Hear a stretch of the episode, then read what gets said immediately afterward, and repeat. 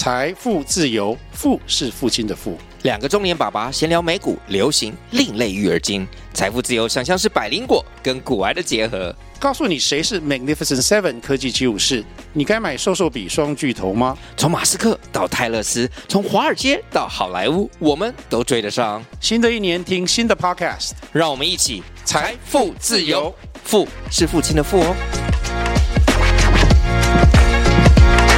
你退休的族群有没有？是。你有一千万的话，你每一年就有六十五万的那个利息收入，很稳定的。另外思考点是说，在股票市场当然也找得到有六趴殖利率的，但是股票的风险性比债券高太多了。No no no，不只是这样。对，欢迎收看小姐姐财经鸡汤，我是主持人詹璇一，非常开心今天请到的来宾呢是怪老子肖世斌肖老师，Hello，你好。嗨，各位观众大家好，璇一你好。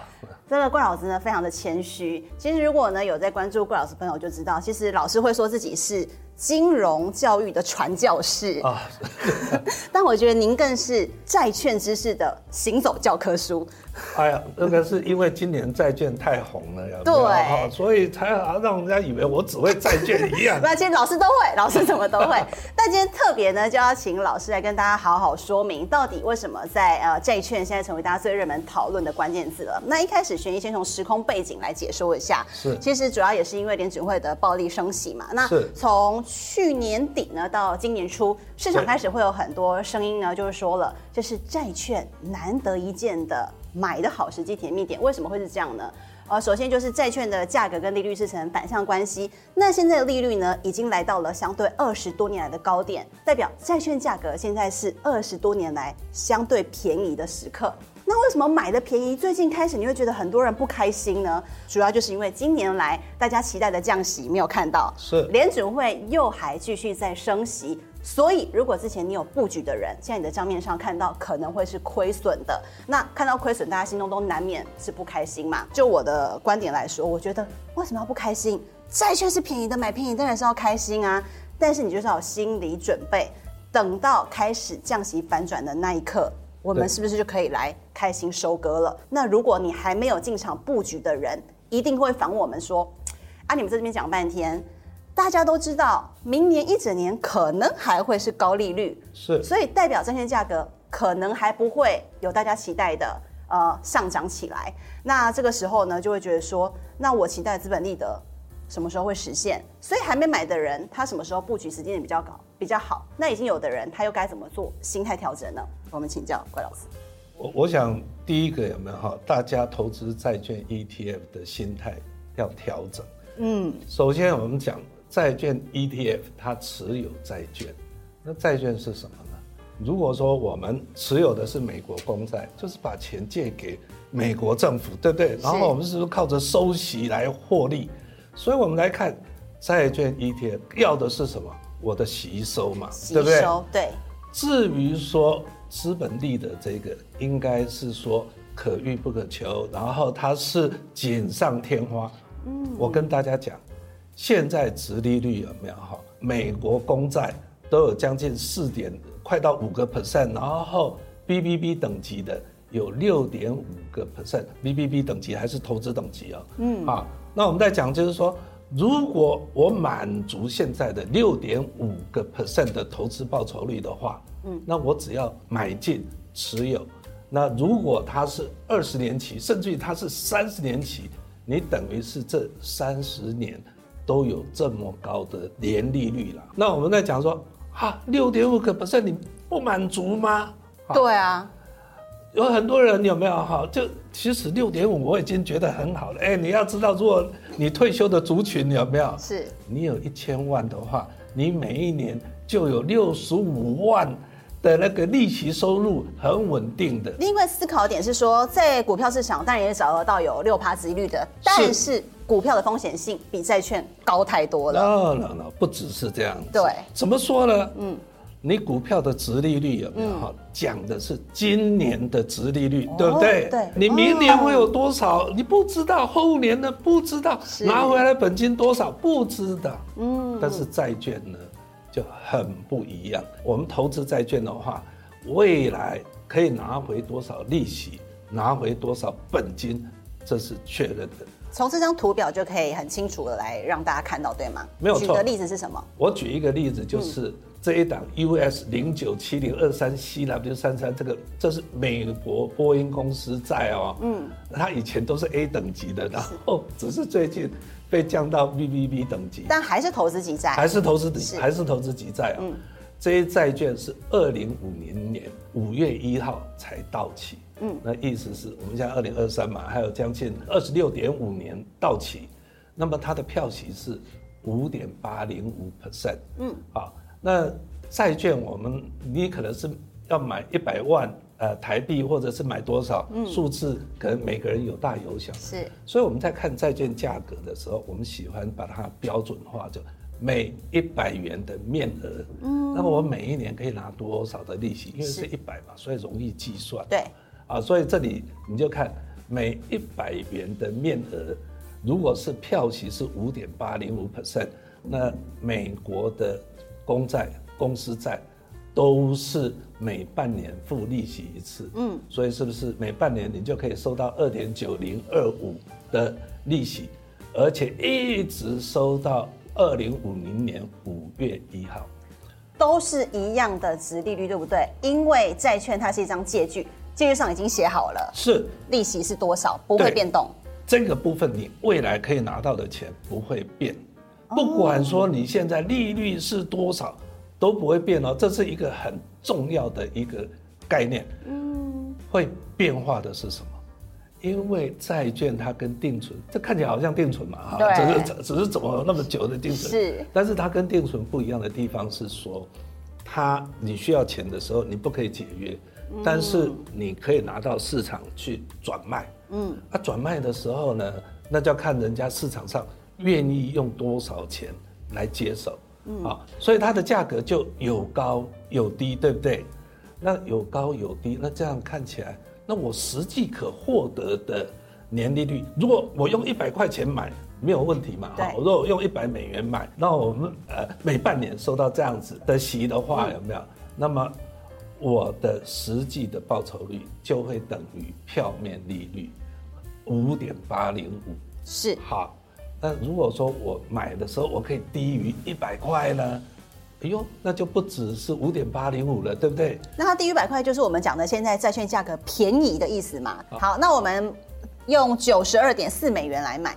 对，如果用九十二点四美元来买，嗯、显然我们的年利率就一定高于五点八零五，对不对？嗯至于多少呢？这个计算就没有那么容易。但是我们投资者不用去管那么多，我帮大家计算好了，其实就是六点四零二个 percent。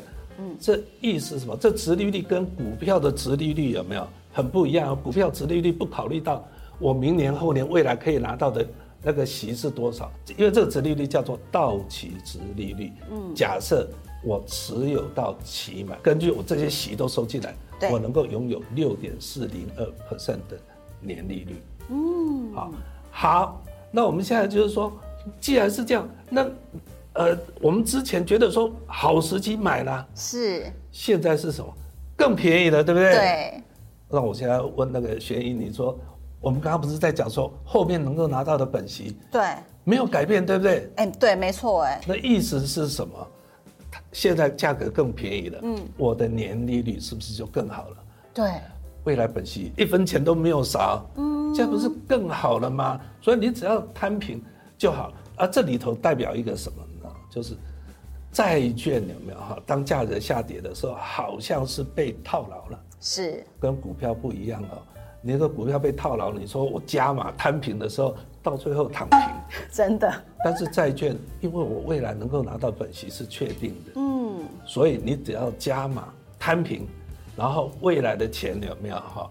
你就是用更便宜的就能够买到它的那个本息，所以很简单的，你现在只要越低的价格，你有钱就继续买，没有钱你卖股票来买都划算。为什么？股票的高股息，明年能够拿多少利息，你还不确定，对不对？嗯，这个是确定的，虽然是被套牢，但是一定有解套的一天。因为为什么？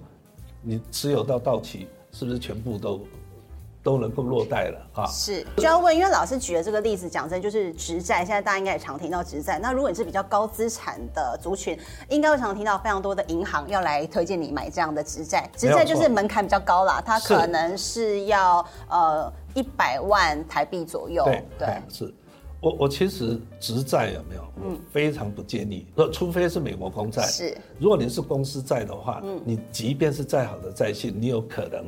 万一遇到违约就没了，对，所以风险太大。那债券 ETF 呢？它持有一篮子的债券，嗯，也就是说你的信用风险分散了，风险分散了以后，你就不用去担心，万一遇到一两档违约。所以它是持有一篮子各式的债券，但直债的话就是压在单一公司，风险比较高。是，是，所以我一直不建议去买直债，你应该买 ETF。但是 ETF 有没有？我们在讲就是说。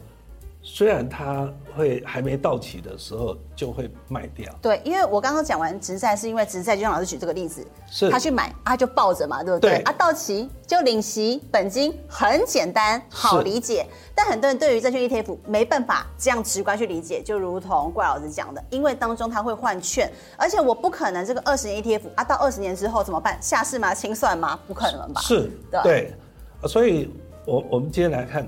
只要他持有的是投资等级的话，嗯，我们在刚刚在讲的一开始，我们是不是已经用九十二块钱把未来的本息都买进来？对。然后虽然是过了一段时间，然后他会把这个债券卖掉，嗯，卖掉是错的，是卖掉再买新的，哎，也就是转换，嗯。他虽然说如果万一那时候的殖利率。卖的时候，殖利率往上啊，八点多，那这样你是不是又要便宜卖掉？